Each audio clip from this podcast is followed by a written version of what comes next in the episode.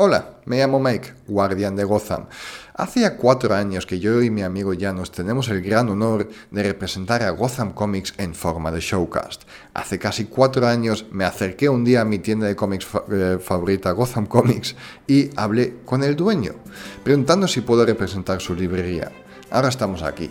El podcast es un showcast y el dueño de la tienda es un amigo. En todos esos últimos años, Janos y yo hemos conocido más sobre la vida de Jaume y sobre la historia de Gotham Comics, pero algo que hemos descubierto hace muy poco es que junto a M.A. Garcías creó un cómic, un cómic que este año celebra su aniversario de 25 años. En este programa os quiero llevar a una pequeña aventura, la aventura de una amistad que llevó a la creación La canción de la lluvia.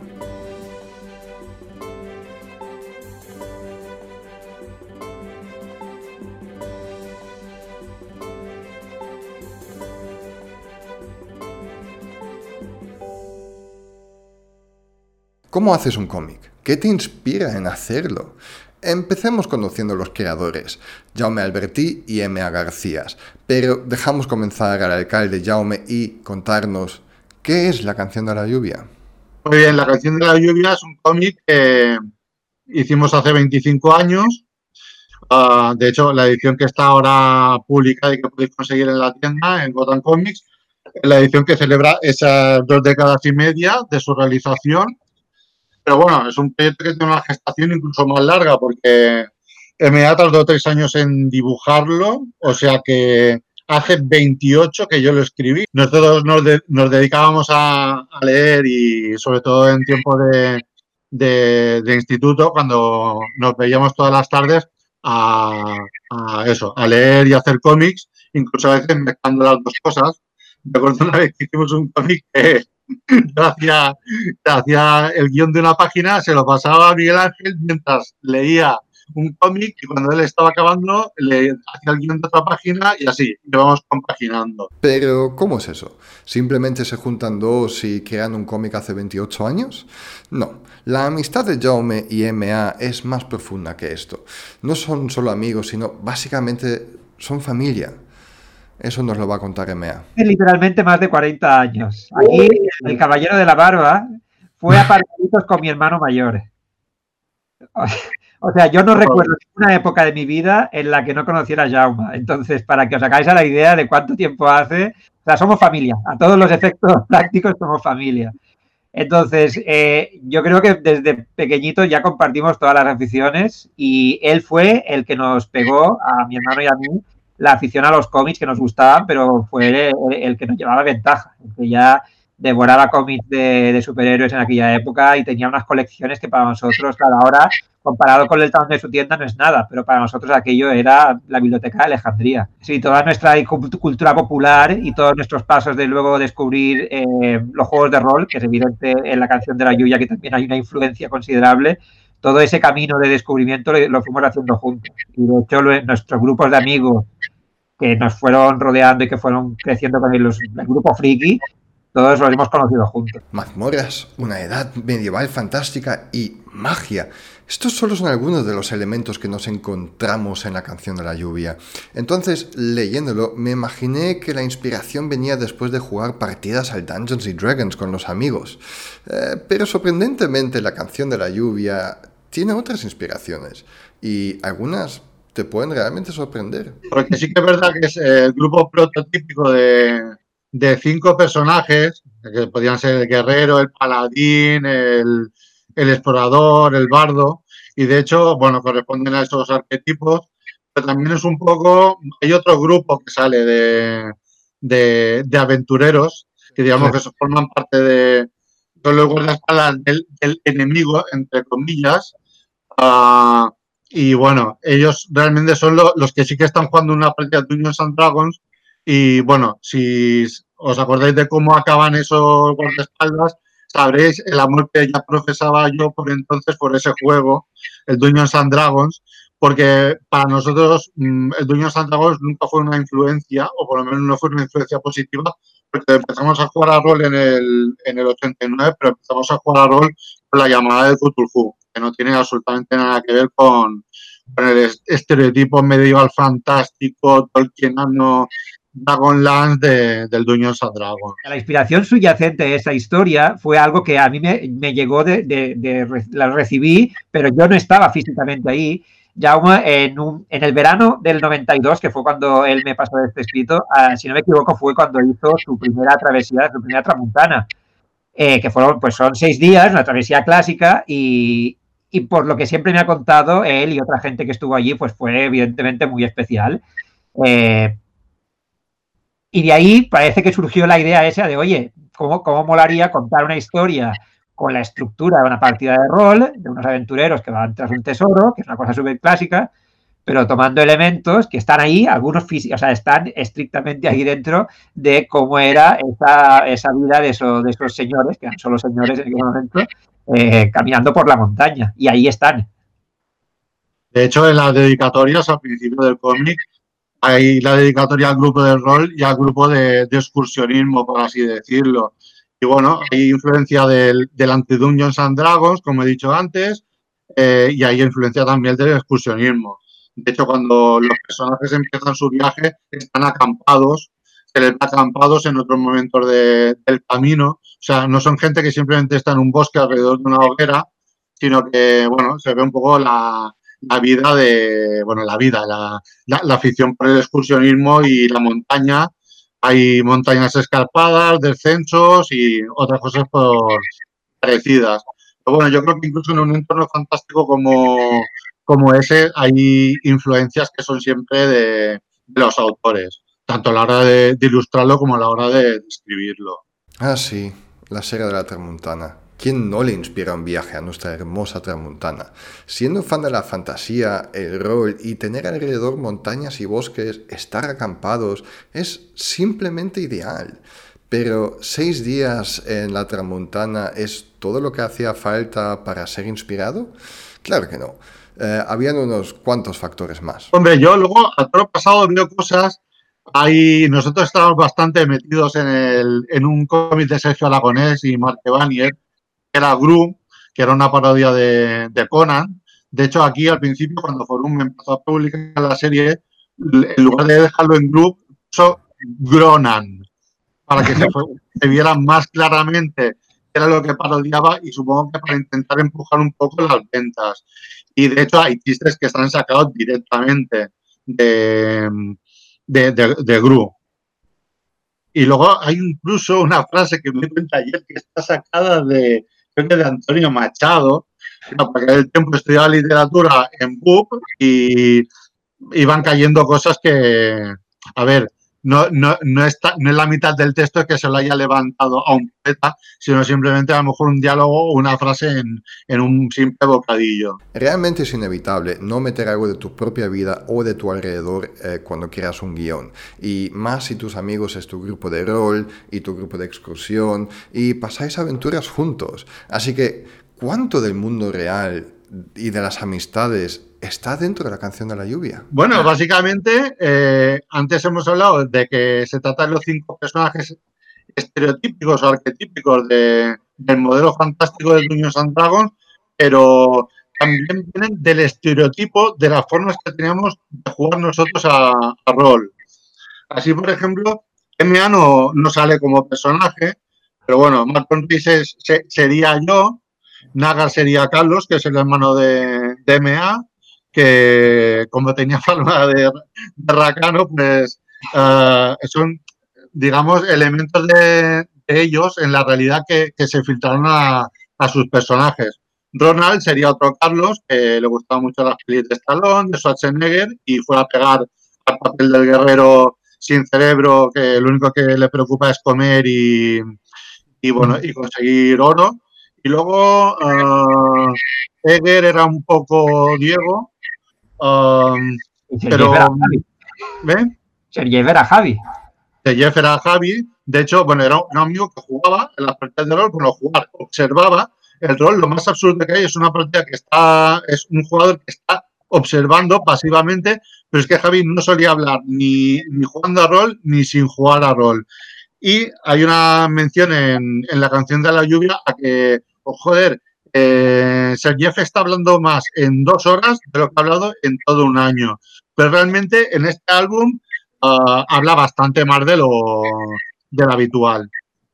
Y, básicamente es eso, era, nuestro grupo de rol trasladado al, al papel, del cual hay muchas más aventuras escritas en libros, pero que jamás llegué a hacer un guion, porque esto, bueno, esto estaba montado como si fuera una serie de álbumes, rollo Asterix o Tintín. Películas como La Brújula Dorada, Green Lantern, Eragon, La momia de Tom Cruise, estos son todas películas y elementos que nos robaron a todos al menos dos horas de nuestra vida, eh, con la promesa de que algún día este tiempo invertido merecerá pena porque es necesario para desarrollar los personajes y que en una secuela veríamos bla bla, lo que realmente nos merecemos. Sin embargo, estas secuelas nunca llegaron y lo único que hicieron estas películas era robarnos del, el tiempo, o sea, hemos perdido tiempo. Así que la idea de Jaume y MA no contar una historia de origen, de no meterse en compromisos argumentales, fue realmente una muy buena idea. Bueno, la razón era simple y es que no es que te hubiera hecho un timeline de la vida del grupo de personajes, que además es un grupo de personajes que se van separando y se van reuniendo a lo largo de sus vidas, pero yo creo que lo primero que creé fue unas líneas generales de su Watchmen, que sería su historia eh, crepuscular en el futuro, cuando ellos, bueno, fueran a lo mejor una o dos décadas mayores. Y simplemente cuando se, nos propusimos hacer un álbum, yo, a mí me apetecía hacer algo ambientado en ese mundo, simplemente tuve que escoger de qué parte extraer y crear una, una aventura. Porque Aventuras podría haber quedado de mal con Races en solitario, de los demás en la URSS, en la ciudad eh, natal de algunos de ellos, como se dice en el, en el álbum, pero realmente sí, es como si fuera una colección de 38 álbumes y están leyendo a partir del sexto. De hecho, se da por entendido eh, cuando empieza la aventura, ellos ya vienen de, una aventura, la han acabado, están regresando a casa y por en medio pues ah, viene la excusa argumental para para insertar otra aventura más en la cronología que es la canción de la lluvia. Ah, otra de las influencias. La canción de la lluvia es eh, The Rain Song de, Led Zeppelin, que en cuanto a letra me parece que no tiene nada que ver, pero bueno, las obsesiones que uno tiene, de hecho la, tipografía del, del, cómic de nuestros nombres en grandes está sacado del, del álbum de, de Son Remains the Same, donde está la, la canción. Abrimos la canción de la lluvia, como ya habíamos dicho, y no tenemos origen, no tenemos descripción de los personajes, todo va sobre la marcha. Una aventura sobre la marcha sin parar non-stop. Pero mm, no es que quedan tramas sin resolver, sino que quedan tramas abiertas que nos dan ganas a más, elementos mencionados que queríamos saber más.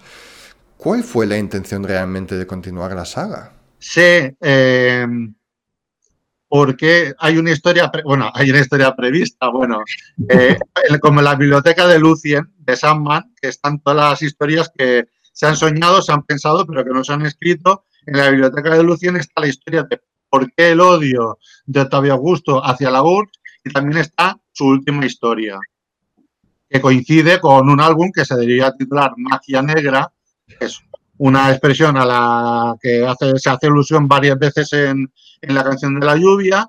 Pero bueno, todo eso está en, en, mi mente desde hace 25 años. No ha ido nunca más allá, está escrito en cuadernos. Hay cosas que las recuerdo mejor que, que una película que vi ayer, ayer por la tarde. Y bueno, ojalá hubiera tenido la constancia. Uh, MA seguro que la hubiera tenido, igual que ha tenido constancia con todos sus proyectos de cómic posteriores, como una piscina en el infierno llena de mierda o su serie de huérfanos con Enrique. Uh, quién sabe, a lo mejor en lugar de estar hablando del 25 aniversario, bueno, habríamos hablado del 25 aniversario de la canción de la lluvia, que hubiera sido el primer álbum en, a lo mejor ahora llevaríamos 25 álbumes diferentes. Era, era una, una de las ideas y una de las posibilidades que había, pero que bueno, no, no se pudo llevar a cabo porque, bueno, ha comentado que yo he hecho cómics más tarde, pero nunca un guion tan largo. Y mmm, luego el justamente rol, aparte de ser una influencia en la canción de la lluvia, también fue la destrucción de, de, mi carrera, entre comillas, como guionista, porque lo que tiene eh, el rol por encima de los cómics es, es la inmediatez. Warren Ellis decía, Sí, eh, trabajar, por ejemplo, para, para, hacer series de televisión está muy bien porque te pagan un pastón. La diferencia es que cuando tú te metes en un proyecto televisivo, a lo mejor pasan tres o cuatro años antes de que antes de ver el resultado, si es que no se cancela. Uh, pero en cambio tú puedes escribir un guion, sobre todo si estás trabajando para un mercado como el americano, y a los dos meses tú ese, ese guion ya lo tienes en las manos, escrito, dibujado, entintado, coloreado, rotulado, maquetado y, y bueno, y en las manos de, de miles de personas. Y claro, a mí me pasó eso con el rol. Con el rol es, tenemos partida dentro de tres días, dentro de tres días tiene que haber una partida. O como a veces ha pasado, esta noche diriges tú, ya, ya, pero esta noche son dentro de dos horas.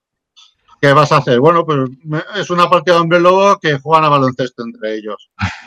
Yo, yo, os voy a contar un poco una intimidad de que la, la canción de la chiste, porque de alguna manera la forma que tiene Jauma de trabajar y la que tengo yo se cruzaron en el momento adecuado, porque somos diametralmente opuestos en la forma de, de afrontar proyectos, porque él, él es espontáneo constantemente y yo siempre digo que todo el tiempo que jugábamos a rol era como estar asistiendo constantemente a su capacidad narrativa y de invención, pero con un público de cuatro personas, porque no había más gente para asistir a él.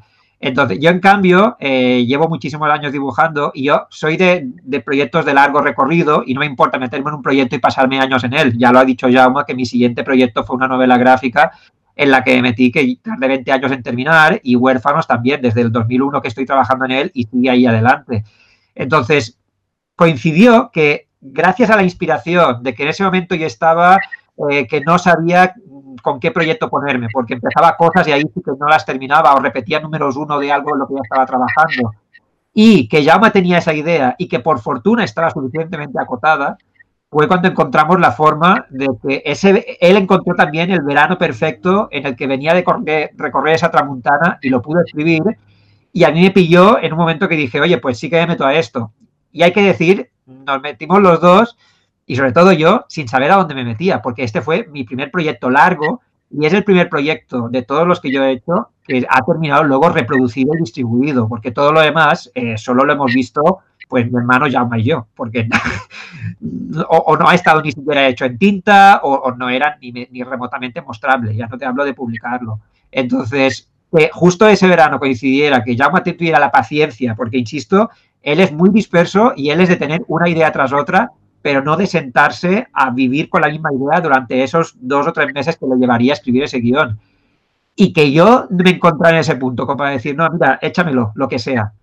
Y además hubo otra, otra cosa. Esto que comentaba de que este cómic podría ser el álbum número 6 de una serie de 20, para mí fue providencial, porque yo reconozco que si me hubiera tenido que poner a hacer una historia, un origen de los personajes, de cómo se conocen o de cómo encuentran, no sé, sus poderes o sus armas o lo que sea, yo creo que habría sido, no sé, aburrido o no, pero a lo mejor lo habríamos hecho, pero no habría tenido la misma magia de que este cómic esté ahí insinuando cosas que han pasado antes y anunciando cosas que pasarían después.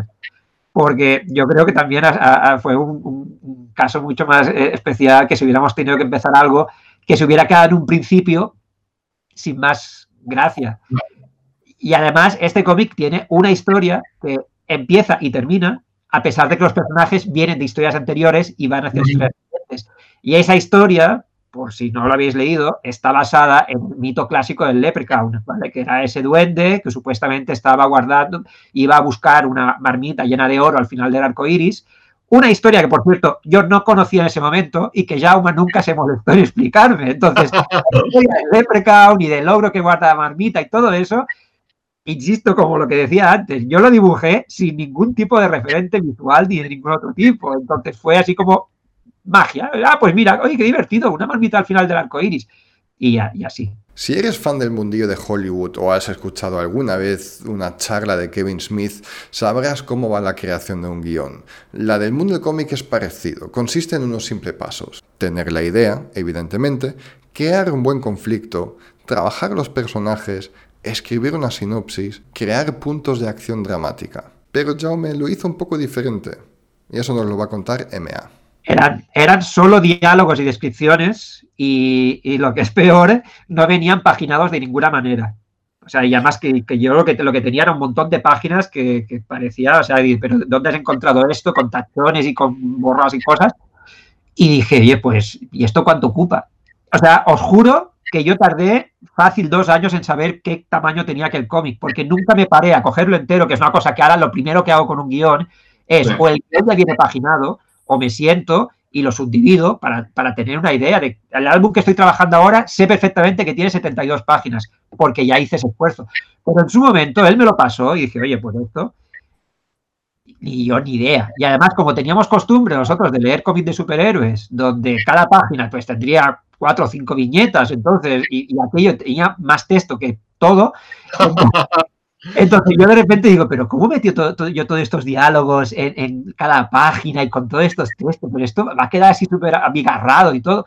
Y, ahí, y sin saber, pues me, lancé a hacer páginas y páginas y más páginas sin saber aquello a dónde iba. Entonces, eh, eh, ya siempre dije, no, es que él, él sabía que me, podía pasar cualquier guion, o sea, habría podido hacer la lista de la compra y decirme dibuja esto y lo había dibujado. digo, no, no, ahora puede que fuera así, porque ya me conozco y ya tengo una organización, pero todo esto lo aprendí dibujando la canción de la lluvia. Pero es que además de me lo pasó, eran solo diálogos, insisto, unos pegados a otros, uno encima del otro, ningún tipo de, explicación de esto es un plano de situación, esto, ahora el plano, a, lo mejor decía, ahora sale tal personaje, pero era tal cual como fue una obra de teatro. Yo no tenía ni idea de aquello por dónde iba a ir. Y fue la, la cosa más grande a la que me enfrenté sin saber a dónde me metía, que yo creo que eso fue parte del éxito, que no sabíamos ninguno de los dos a lo que íbamos. Me dediqué a hacer escenas, ahora puedo escribir la escena de tal, la escena de cual, y luego simplemente las reordené una detrás de la otra. Ese fue el proceso. Fue como hacer las piezas de un rompecabezas, montarlo, pasárselo, bueno, pasárselo a MA para que para que él le diera forma y lo, y lo dibujara. Y es más, y luego hubo correcciones hasta el último momento porque el rotulista de este cómic es Jaume, entonces él lo escribe, yo lo dibujo, dejo un hueco para el diálogo según lo que él ha escrito en el guion original, le paso esas páginas, porque todo esto evidentemente es antes de la era digital, le paso esas páginas tal como yo las he dibujado, él las rotula y según ve, ahí dice, este diálogo no funciona, lo va corrigiendo, hace sus propios apaños y amorcilla su propio guion. Entonces, que claro, eso lo hace cuando el cómic ya llevaba tres años escrito. Entonces, a todos los efectos, era su propio editor porque ya era otro. La misma semana que me leí la canción de la lluvia, me leí también por primera vez en mi vida las aventuras originales de las tortugas ninja. ¿Qué tiene que ver la canción de la lluvia con las tortugas ninjas? Ahora me explico un segundo. Peter Laird y Kevin Eastman son los creadores de las tortugas ninja y fans de cómics. Un día decidieron por su cuenta crear un cómic, imprimirlo y distribuirlo, pero solo por poder decir, lo hicimos, con ninguna intención de un éxito comercial o parecido. ¿Pero fue el mismo caso con la canción de la lluvia? La canción de la lluvia se escribió porque yo era un pesado y le decía a Jaume, quiero dibujar un cómic y no tengo ninguna idea que valga la pena o que me entusiasme para llegar hasta el final. Pero en aquella época, insisto, o sea, esto era antes de empezar en la universidad, tendríamos 16 años. Estoy bastante seguro de que la perspectiva de que aquello se publicara de ninguna manera estaba. Nosotros nunca habíamos hecho cómics para nadie más que para nosotros, nuestros allegados, y además todo aquello se fotocopiaba, se, encuadernaba cutremente y se distribuía quien le hacía falta. O sea, no había ningún tipo de intención comercial ni de nada. Lo que sí que voy a reconocer es que yo en ese momento me lo tomé tan en serio como si fuera para publicar, pero nunca fue, en ese momento nunca fue la intención.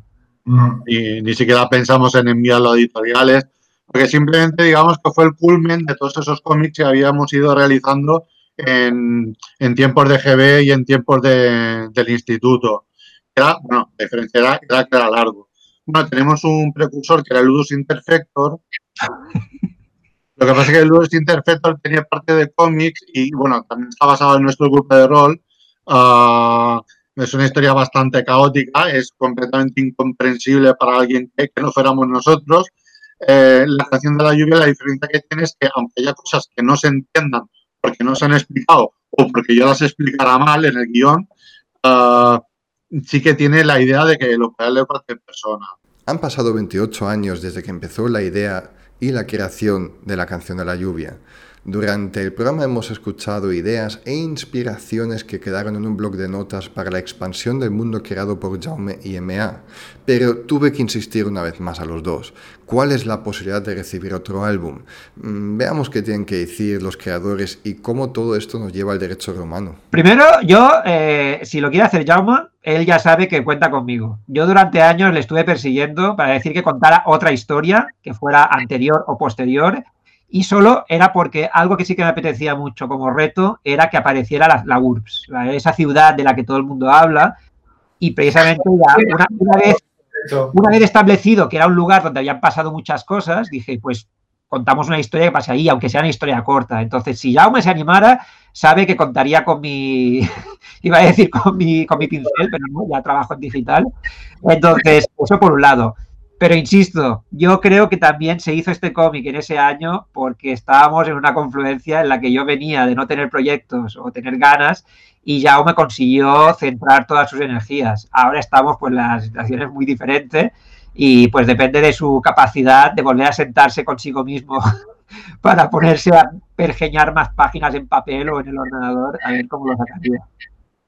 claro, sería ayer cuando lo releí, que hacía tiempo que no lo hacía, además, ayer fue la primera vez que lo leí como si estuviera leyendo el TV de otra persona. No es exactamente así, pero las primeras veces que lo leí, pues tienes en la cabeza de cuando escribiste esa escena, de cómo la hubieras dibujado tú, si no, si no lo hubiera dibujado de, de esa manera y cosas así. Pero ayer fue como, ostras, lo, lo puedo disfrutar sin ver, digamos, la parte industrial o la parte creativa que hay detrás. O sea, hay algunas cosas que, ostras, ostras, esto lo escribí por esto, Miguel Ángel dibujó esto por esta razón. Em, y me di cuenta que si quisiera escribir otro álbum o álbumes, tendría que reunirme a hablar conmigo mismo, ¿no? como ha dicho Ana, pero conmigo mismo desde hace 28 años. Y yo no soy esa persona ni, ni, ni personal ni creativamente hablando. Yo ya no, no estructuro las historias así, no escribo así, ni los diálogos.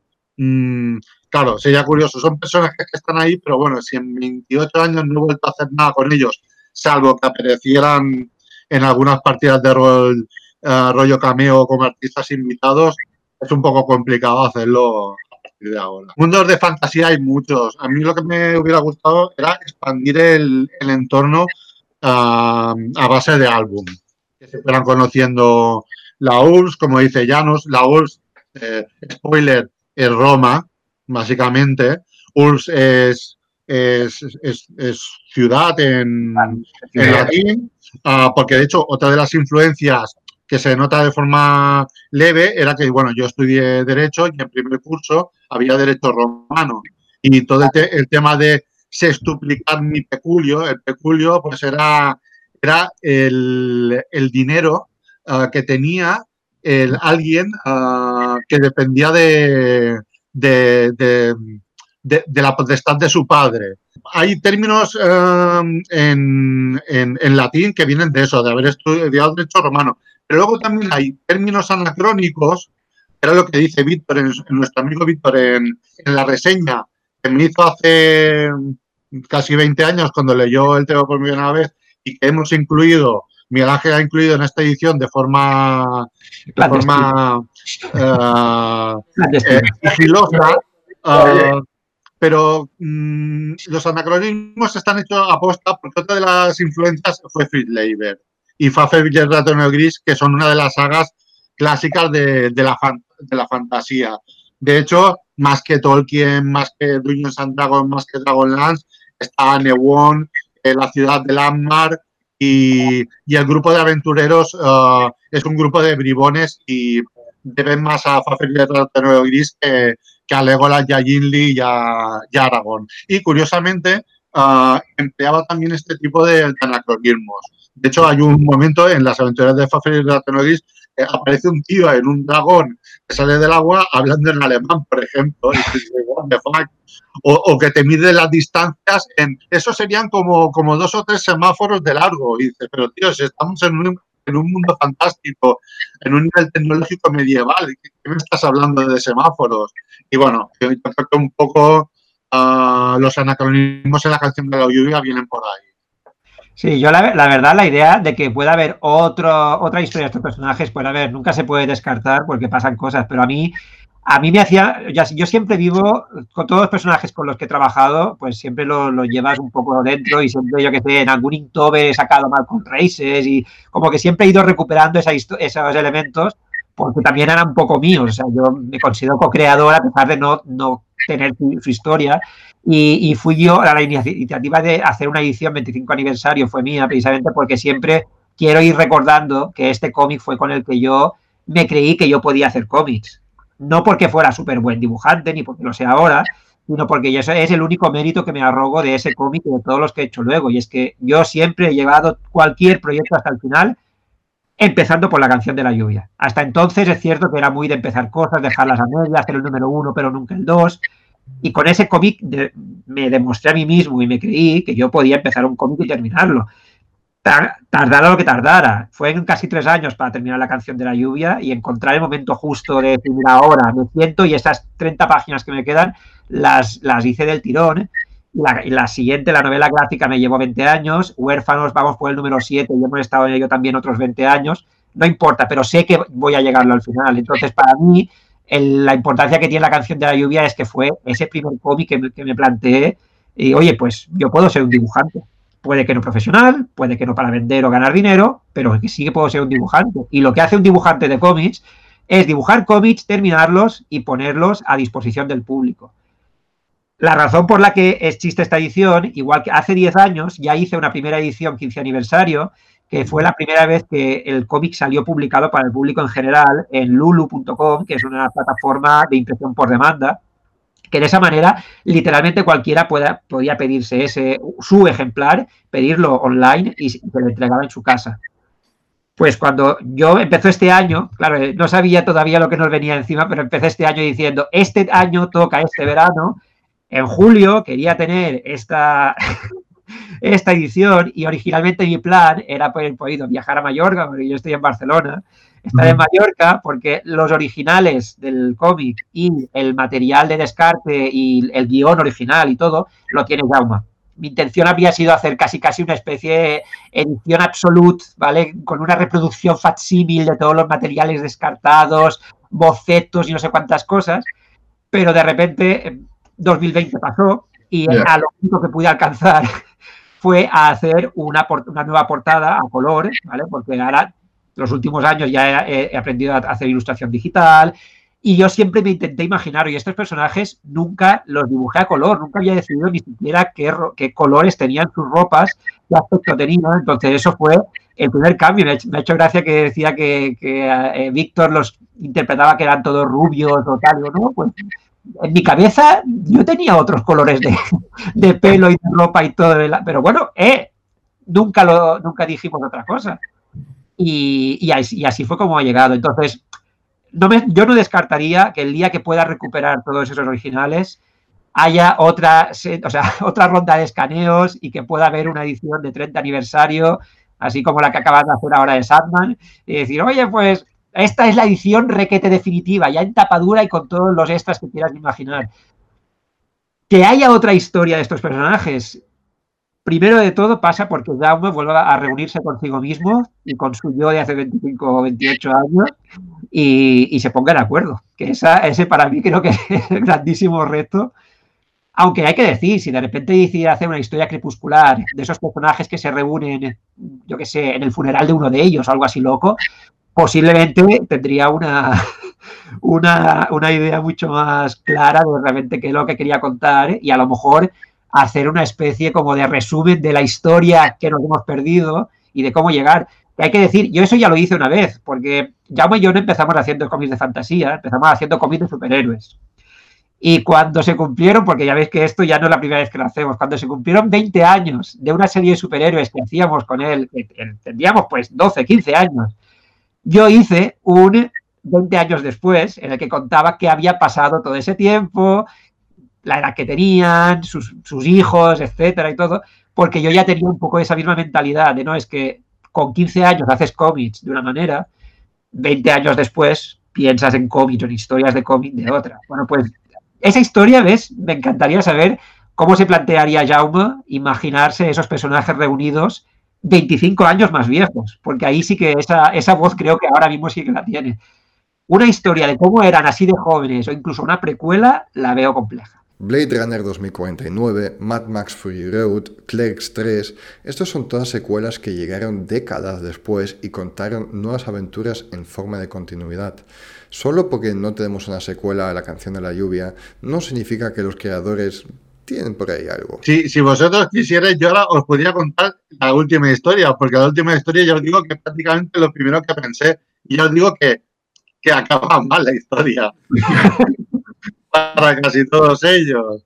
Y, cómo se ha ido, bueno, deformando las relaciones entre ellos a partir de unos sucesos determinados que pasan posteriormente a, la canción de la lluvia. digo, hay partes de ese mundo y partes de, su historia están perfectamente detalladas y otras que están más como, bueno, un campo de cultivo donde, donde crear, pues, uh, eso, eh, nuevas tramas, nuevos argumentos. Pero bueno, la historia final, los últimos años, esa esa historia del funeral, esa, esa cena de amigos o conocidos de hace tiempo, eso ya os digo, está, está en la cabeza, incluso antes de escribir la canción de la lluvia. Pero no se consigue todo en esta vida, amigos. Bueno, siempre podemos hacer algún día una historia breve de Navidad o alguna cosa loca. A mí me, me encantaría volver a dibujar esos personajes como para poder aplicar todo lo que he aprendido de dibujar cómics en 25 años, porque hay que decirlo, ese cómic tiene a nivel gráfico sus limitaciones, igual que tiene sus méritos, pero tiene muchas limitaciones de las que soy plenamente consciente. He aprendido cuatro cosas en 25 años y estaría divertido poder volverlas a aplicar. Puedo, por ejemplo, garantizar que haría muy identificables a los personajes, ¿vale? Que, que, que el cuerpo de los hombres y de las mujeres sería mucho más diferente de lo que es ahora, cosas así, o sea, que a nivel de, caracterización, de, expresión y de todas esas cosas, de, la narrativa, de cómo contarlo. Pero yo os digo la verdad, yo ese cómic lo he, lo empezado a ojear mil veces y cada vez que lo empiezo a ojear me lo termino leyendo de arriba abajo, porque a mí me sigue enganchando esa historia, ¿vale? Que eso, era el concepto y precisamente parte de la gracia que tiene es la inocencia y la frescura con la que está hecho. Es como que yo lo sentí como que yo casi no tenía que pensar, es como que fluía. Para mí era lo, más natural, excepto la parte en la que tenía que meter demasiados diálogos, según yo, porque Jaime tiene la, letra grande, entonces yo tenía que meter muchos diálogos en muy pocas páginas para que no se extendiera aquello. Pero por todo lo demás fluía muchísimo eh, la historia sobre la página. Entonces, a mí me encantaría volver a recuperar esa forma de trabajar en la que realmente no había ninguna, ninguna perspectiva en mente, ni de cómo, cómo va a ser esto, de ninguna fecha de entrega ni nada, es simplemente por el puro placer de crear y contar historias, que es para lo que me dedico a esto. Aprovecho también para felicitaros por haber finiquitado la cuarta temporada ya del Showcast, Los Guardianes de Gotham. Y bueno, y también le doy muchas gracias 25 años después a mi hermano MA por cantar la canción conmigo. Y yo también agradezco a, vosotros por la atención. La verdad, me, fascina poder hablar de la canción de la lluvia 25 años después, lo cual significa que todo el esfuerzo llegó a alguna parte. Insisto, para mí fue el principio de lo que yo considero mi carrera de dibujante, que tristemente no ha sido profesional aún, estamos en ello, pero, pero llegará y precisamente fue gracias a que, a que me dio una historia que me ilusionó muchísimo, como para dedicarle pues el tiempo, el esfuerzo y el cariño, que yo espero que eso sí que se note. Y insisto, eh, está ahí, está eh, publicada para que todo el mundo la pueda leer. Y si resulta que con esta aparición pública de repente aparece una horda de fans que quieren leer este cómic, de dónde han salido estos, pueden salir más. Solo tienen que encargarlos y podemos seguir reproduciéndolos. Lo he hecho. He leído tu cómic. He de reconocer y alabar tus dotes de escritor y guionista. Creía que la obra iba a ser más amateur, floja, pero llena de ilusión. Lo que he encontrado es una historia consistente, seria, bien escrita y narrada con un ritmo excelente. No hay momento en que pienses que la historia se hace lenta o que va demasiado rápido. No. Todo ocurre en su momento y como tiene que ocurrir. Siempre va hacia adelante. En todas y cada una de las páginas hay sustancia. Los personajes están bien definidos y desde el principio sabes de qué pie calzan y lo que puedes esperar de ellos. Debido al blanco y negro, a veces me cuesta saber quién es quién de los rubitos. El ambiente atemporal, mezclando la Edad Media, la fantasía y el mundillo de Conan, es un acierto ya que abarca varios géneros y la hace extensible a más lectores. El dibujante se nota que es un enamorado de Virne. ¿Qué lector de nuestra generación no lo ha llegado a querer? Y si bien se nota que es amateur, su narración es muy buena, nada que envidiar a algunos dibujantes del mundillo comiquero actual. La única pega. Teniendo en cuenta que se trata de una historia ambientada en un mundo antiguo, las expresiones en boca de los protagonistas como sextuplicar, sucesos palpables y alguna más revelan que es una historia escrita por alguien del siglo XX. Es como la peli de las dos torres en la edición extendida cuando Legolas le dice a Gimli que está sentado sobre un orco muerto que aún mueve las piernas. ¿Aún está vivo? Sí, dice Gimli, porque tengo mi hacha en su sistema nervioso. ¿Cómo sabía Gimli lo que es un sistema nervioso? Felicidades, majete. Ahora me falta ver tu visión del mundo de los superhéroes.